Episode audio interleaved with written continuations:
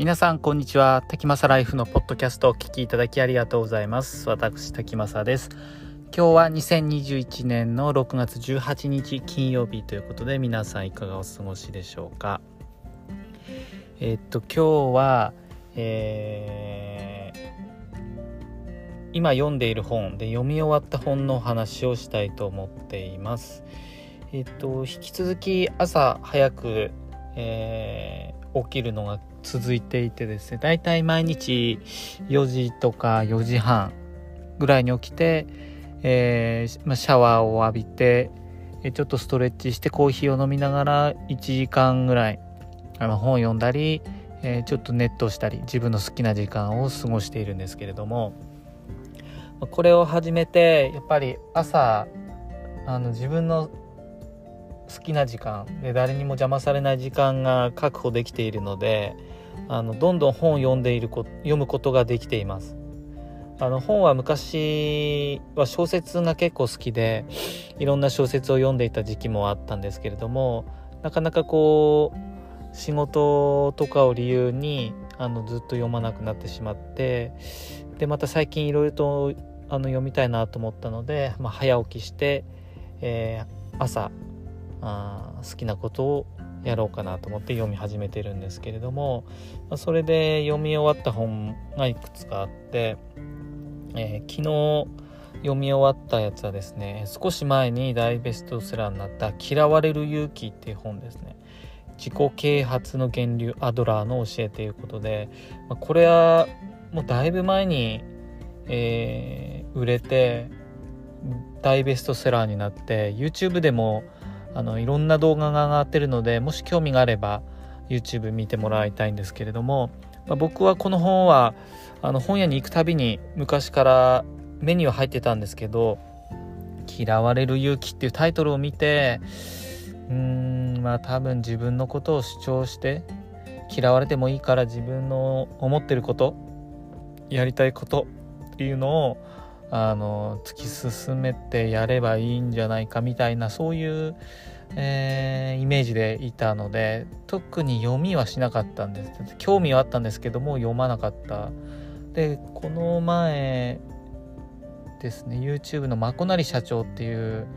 えー、YouTube をやられている方がいるんですけれどもまこなり社長さんの動画を見て人生で最もおすすめするベスト3の本の中の第1位がこの「嫌われる勇気」だったのでああまこなり社長が言ってるんだったらちょっと読んでみようかなと思って読んでみました。で読んだ結果あの、すごい面白い本でした。いろんな考え方があって今までの自分にはない考え方だったのであのこれはやっぱりこれだけベストセラーになって話題になっていろんな方が、えー、YouTube でえ、この嫌われる勇気に対してコメントを残しているのであやっぱり影響力のあるすごいいい本なんだなというふうに感じました。でこの本っていうのはそのアドラーアドラーっていう、えー、昔いた心理学者の方の、考えっていうのを、え対話形式で、えー、青年と鉄人っていう2人の登場人物がいるんですけれども、えー、青年と鉄人の対話形式でどんどん話を進めていって、えー、こういう考えがある。じゃあこれはどうなんだ？それに対してはこうだみたいな、えー、小説になって小説じゃないか。本になっているので、えー、すごく読みやすかったです。でこの中でいろんなあのアドラー心理学に基づく考え方っていうのがあって、えー、実際にいろんな、あのー、考え方が掲載されていて例えば承認欲求よく言われてる承認欲求ですね。あの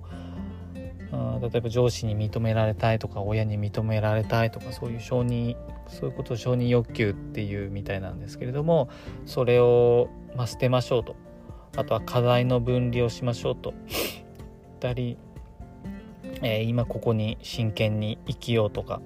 あトラウマは実はないんだよとかあいろんな話があるんですけれどもあのー、まあ、この本を通してまだ1回しか読んでいないのであの全部理解はしきれてないですし、えー、実際に実践した方が良さそうなところもあると思うんですけれども僕が一回読んであいいなと思ったところはですねえっ、ー、と共同体感覚っていうところです。あのうんとこのアドラー心理学の中では、えー、共同体感覚っていうのが一つのあの重要な考えですよっていうところなんですけれどもこれは何かというと簡単に言うと、うんまあ、人類皆兄弟みたいな、まあ、そういうようなあ感じじゃないかなという理解で今は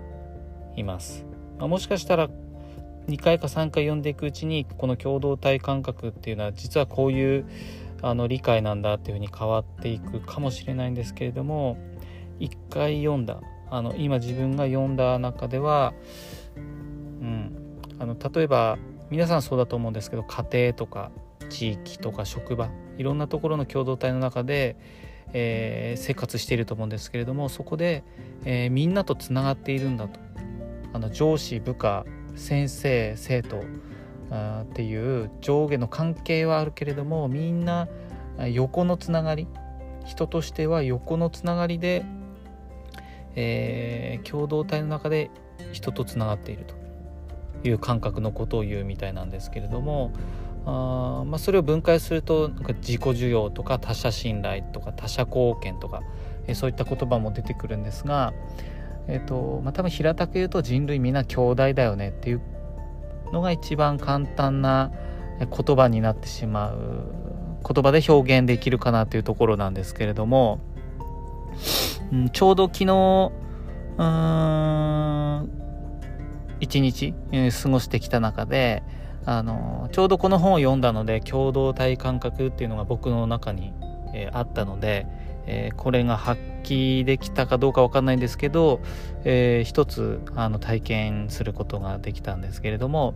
あの仕事をしていく中であの、まあ、いろんなトラブルっていうのは発生していきます。どんな仕事をしていてもトラブルっていうのが発生していくと思うんですけれどもこの共同体感覚っていうのをメインに、えー、考えていくとうんトラブルはあるけれどもあの横のつながりでみんなでこうそれを解決していこうっていう風な視点で、えー、取り組んで、えー、見ました、まあ、結果はまだ出てないんですけれども、えー、昨日僕があったのは、えー、ある人からこういう相談がされて、えその相手さらに別の相手とその人がこうトラブってるって話なんですけれどもその相手からもこ私にこう電話がかかってきてあこの人にこういうふうに言われたんだけどこっちとしてはこう考えてるんだみたいなお互いあの言ってることもわかるしお互いの言い分もわかるのであここはちょっと共同体感覚っていうのを生かしてみようかなと思って、えー、まあこの昨日のケースについては僕はあの当事者ではなくてどちらかというと第三者的な立場だったので元からこう俯瞰して、えー、見れたっていうのもあるんですけれどもじゃあ A さんの言ってる方はこうですよね。で B さんの言ってる方はこうなんですね。両方とも言うことが分かります、えー、じゃあ解決するためには、えー、どういうふうな解決方法がいいですかねっていうことを相談しながら、えー、じゃあそれだったらこういうふうなこともできますっていうところだったのでじゃああのその2人？A さんと B さんがあ A さんと B さんと私ですね。そこら辺が、えー、みんなこううまく回るようなあやり方で、えー、かお願いできないかっていうところで昨日はあそういったケースがあったんですけれども、まあ、結局やっぱり人の立場とか見方によって言っている主張っていうのは違うしぶつかる時っていうのも必ずあると思うんですけれども、まあ、根底には根底にはもうこの共同体感覚みんな同じだよね仲間だよねっていう人間みんな仲間だよねっていうことですよね多分。あの人種とか性別とかあの宗教とか国とかいろんなこう考え方があっていろんな人たちがいてそれぞれの立場があってそれぞれの主張もあって、えー、いろんな考え方があると思うんですけれども、えー、表面上はあのこういろんな意見の対立があってで良いものがどんどんできていくっていうのはとてもいいことえー、ですしただその根底にはこの共同体感覚みんな仲間だよねって。大きな視点で見ればこの地球もしかしたら宇宙全体まで行っちゃうかもしれないんですけど、え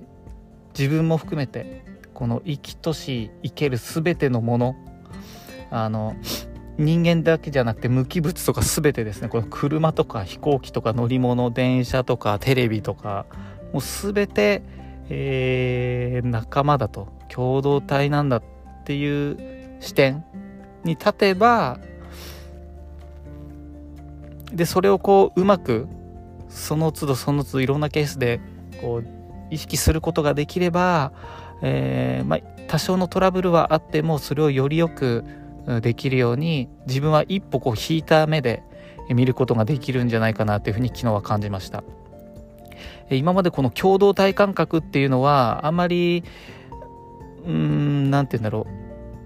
こういう共同体感覚っていうのが重要ですっていうことを言われるまでは、まあ、みんな仲良しであの人類みんな兄弟なんだからっていうちょっと薄っぺらいような感じでは感じていたんですけれどもこの「嫌われる勇気」を読んでそれが重要な考えの一つだっていう、えー、視点を持つことができたのであの、すごいいいタイミングでこの本を読んで、えー、それが経験できたなと思っております。まあ、実際にその昨日のケースにおいてあの解決するかどうかはこれからの問題なのでこれが解決しなかったらどうしようかなっていうところなんですけれどもえっとまあそうですね、まあ、これも含めてあのまああまり自分もこう苛立ちとか不平とか不満とか言ってしまうんですがそういうのを極力なくしてそういったトラブルも込みで共同体感覚を持って日々、えー、軽やかに、えー、気分よく過ごしていくっていうことがあ自分の人生にとって、えー、とても楽に生活できるし、え心地いいんじゃないかなというふうに思っております。まあ、あと嫌われる勇気を読み終わってまだわからないこともあるしあもうちょっと読んでみたいなっていうところもあるのでもしかしたら今後も定期的に、えー、読んで、えー、何か学びを得るところがあると思います。で、えちょうど読み終わって続編で「幸せになる勇気」っていうのが出ているのでそれも、え購入して今今日から読み始めてますので、えちょっとその辺りも読み終わったら自分の感じたことを皆さんにお話しできたらなというふうに思っております。えということで今日は「嫌われる勇気」を読み終わって今僕が感じていることを皆さんにお話ししてみました。え今日もお聴きいただきましてありがとうございます。皆さんにとって素敵な一日となりますように。それではまた。